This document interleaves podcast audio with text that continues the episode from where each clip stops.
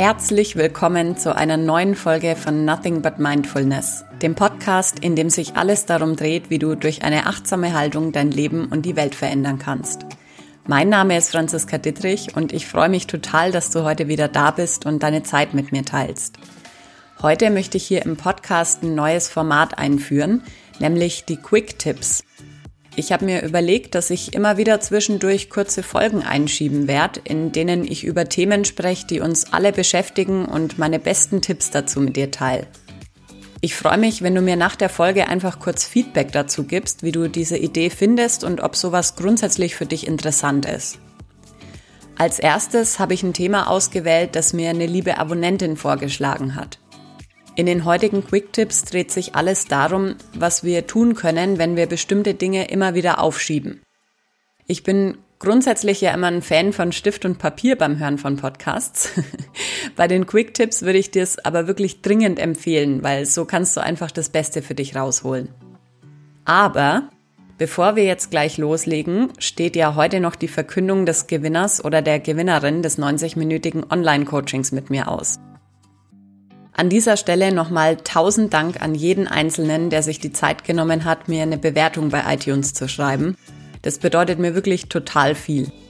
Und nur zur Info, mir geht's hier wirklich nicht darum, mich in positivem Feedback zu suhlen, sondern einfach darum, dass Podcasts mit mehr Bewertungen einfach besser auffindbar sind, was letztendlich dazu führt, dass meine Botschaft schneller und weiter in die Welt kommt. Ich habe mir für die Verlosung alle Namen auf kleine Zettelchen geschrieben und den Zufall entscheiden lassen. Und falls du heute nicht gewonnen hast, dann sei nicht traurig. Ich mache sicherlich in Zukunft wieder mal eine solche Aktion. Und heute gewonnen hat Madeleine R. Und liebe Madeleine, bitte melde dich per Mail an mail at franziska-dittrich.com bei mir, um alles weitere zu besprechen. Und ich freue mich schon total, dich kennenzulernen. Jetzt aber zurück zu den Quick Tipps und ich wünsche dir ganz viel Freude beim Hören. Mal Hand aufs Herz. Das Thema Dinge aufschieben ist doch eins, das uns alle schon betroffen hat, oder? Es gibt immer wieder Dinge, die wir absichtlich liegen lassen und deren Erledigung wir ewig vor uns herschieben, obwohl wir eigentlich wissen, dass wir sie sofort erledigen sollten. Und ich möchte dazu heute einen Ansatz mit dir teilen, den ich in meinen Führungskräfte-Workshops im Kontext Motivation und New Work vorstelle. Denn wenn wir Dinge aufschieben, dann fehlt uns ja die Motivation dafür, sie direkt zu erledigen. Und da ich überzeugt davon bin, dass Motivation von außen nicht funktioniert, findest du jetzt gleich auch keine Tipps wie mach das, was du am unliebsamsten findest, zuerst oder so ähnlich, weil das hat für mich selber einfach auch noch nie funktioniert. Wir wollen stattdessen den Dingen auf den Grund gehen und Ursachen herausfinden, anstatt Symptome zu bekämpfen. Übrigens ein Ansatz, den ich generell in meiner Arbeit verfolge und was ich dir absolut auch raten kann. Der Ansatz, den ich heute mit dir teilen möchte, ist der des psychologischen Empowerments, den Gretchen Spreitzer, eine Managementprofessorin an der Universität von Michigan, im Jahr 95 eingeführt hat. Und Spreitzer sagt, dass psychologisches Empowerment auf vier Säulen basiert. Kompetenz, Bedeutsamkeit, Einfluss und Selbstbestimmung. Also wenn in diesen vier Dimensionen eine hohe Übereinstimmung unserer Wahrnehmung und der Aufgabe vorhanden ist, dann fühlen wir uns empowered, also motiviert. Und lass uns diese vier Dimensionen einfach mal anhand von einem Beispiel durchgehen. Mal angenommen, ich habe heute vor, eine neue Podcast-Folge aufzunehmen. Und das schiebe ich ewig vor mir her und es wird morgen, es wird übermorgen und die Folge ist immer noch nicht im Kasten. Woran könnte das jetzt liegen? Erstens, es könnte an meinem wahrgenommenen Kompetenzgefühl liegen. Also wie kompetent fühle ich mich, fachlich, methodisch, sozial und persönlich, diese Folge aufzunehmen? Fühle ich mich in der Lage, das gut hinzukriegen oder fehlt es mir an irgendwas? Vielleicht an Informationen zu dem Thema, über das ich sprechen möchte. Zweitens, es könnte an meinem Bedeutsamkeitserleben liegen. Also für wie sinnvoll halte ich es, diese Folge aufzunehmen? Habe ich das Gefühl, dass es wichtig ist, dass ich diese Folge jetzt aufnehme?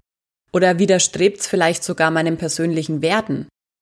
Für wie wichtig halte ich es, dass du diese Folge jemals zu hören kriegst?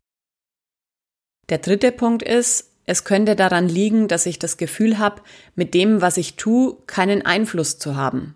Zum Beispiel darauf, wie viele Menschen die Folge dann hören oder darauf, ob die Folge bei dir gut ankommt. Im schlimmsten Fall hört sie vielleicht sogar niemand und dann war der ganze Aufwand umsonst. Und der vierte Punkt ist, es könnte daran liegen, dass ich beim Aufnehmen der Folge nicht selbstbestimmt handeln kann. Vielleicht muss ich eine Folge zu einem Thema machen, das mir jemand anders vorgegeben hat. Oder jemand hat mich gezwungen, die Folge an einem Ort aufzunehmen, an dem ich mich nicht wohlfühle. Und immer, wenn du eine Aufgabe jetzt ewig vor dir herschiebst, ist es vermutlich so, dass eine dieser vier Dimensionen betroffen ist. Entweder dein Kompetenzgefühl, dein Bedeutsamkeitserleben, das Gefühl, Kontrolle und Einfluss darüber zu haben oder dein Bedürfnis nach Autonomie und Selbstbestimmung. Und das Gute ist, dass wir immer die Möglichkeit haben, diese Dimensionen zumindest ein Stück weit für uns herzustellen. Denk jetzt einfach mal an das, was du schon lange vor dir herschiebst und stell dir die folgenden Fragen. Und drück auch gerne kurz nach jeder Frage auf Pause und mach dir wirklich so ein paar Notizen dazu, das kann wirklich gut helfen. Frage 1. Fühle ich mich ausreichend kompetent, um diese Aufgabe zu erledigen? Wenn nein, wer oder was könnte mir dabei helfen, um die nötige Kompetenz zu erwerben? Zum Beispiel andere Menschen, Bücher, Podcasts. Also fühle ich mich ausreichend kompetent, um diese Aufgabe zu erledigen. Die zweite Frage lautet, habe ich das Gefühl, dass es wichtig und bedeutsam ist, was ich zu erledigen habe? Wenn nein, für wen oder was könnte es wichtig und bedeutsam sein? Zum Beispiel für Kunden, für die Führungskraft, für deine Eltern, für dich selbst. habe ich das Gefühl, dass es wichtig und bedeutsam ist, was ich zu erledigen habe? Die dritte Frage lautet, habe ich den Eindruck, dass ich mit der Erledigung dieser Aufgabe etwas oder jemanden beeinflussen bzw. einen Unterschied machen kann? Wenn nein, wenn es irgendetwas gäbe, worauf ich mit der Erledigung dieser Aufgabe Einfluss hätte, was könnte das sein? Zum Beispiel die Laune deiner Kollegen, dein eigenes Wohlbefinden und so weiter. Habe ich den Eindruck, dass ich mit der Erledigung dieser Aufgabe etwas oder jemanden beeinflussen oder einen Unterschied machen kann? Und die vierte und letzte Frage lautet, fühle ich mich beim Ausführen dieser Aufgabe autonom und selbstbestimmt? Wenn nein, wenn ich diese Aufgabe einfach erledigen muss, was daran kann ich zumindest selbst entscheiden? Zum Beispiel den Ausführungsort, die zeitliche Gestaltung, die Rahmenbedingungen und so weiter. Fühle ich mich beim Ausführen dieser Aufgabe autonom und selbstbestimmt? Und ich bin mir ziemlich sicher, dass deine Motivation nach dem Beantworten dieser vier kurzen Fragen schon deutlich größer ist als vorher. Vielleicht einfach, weil du besser verstehst, warum du die Dinge bisher aufgeschoben hast. Schließlich streben wir Menschen immer danach, einen Sinn in den Dingen zu finden und möchten uns bei dem, was wir tun, kompetent, wichtig, einflussreich und selbstbestimmt fühlen. Und wenn du jetzt merkst, dass es Dinge gibt, die du einfach immer wieder aufschiebst, für die du regelmäßig keinerlei Motivation aufbringen kannst, dann habe ich noch zwei weitere Tipps für dich. Und zwar erstens, überleg dir mal, ob du in diesem Umfeld wirklich richtig bist. Also zum Beispiel in deinem Job.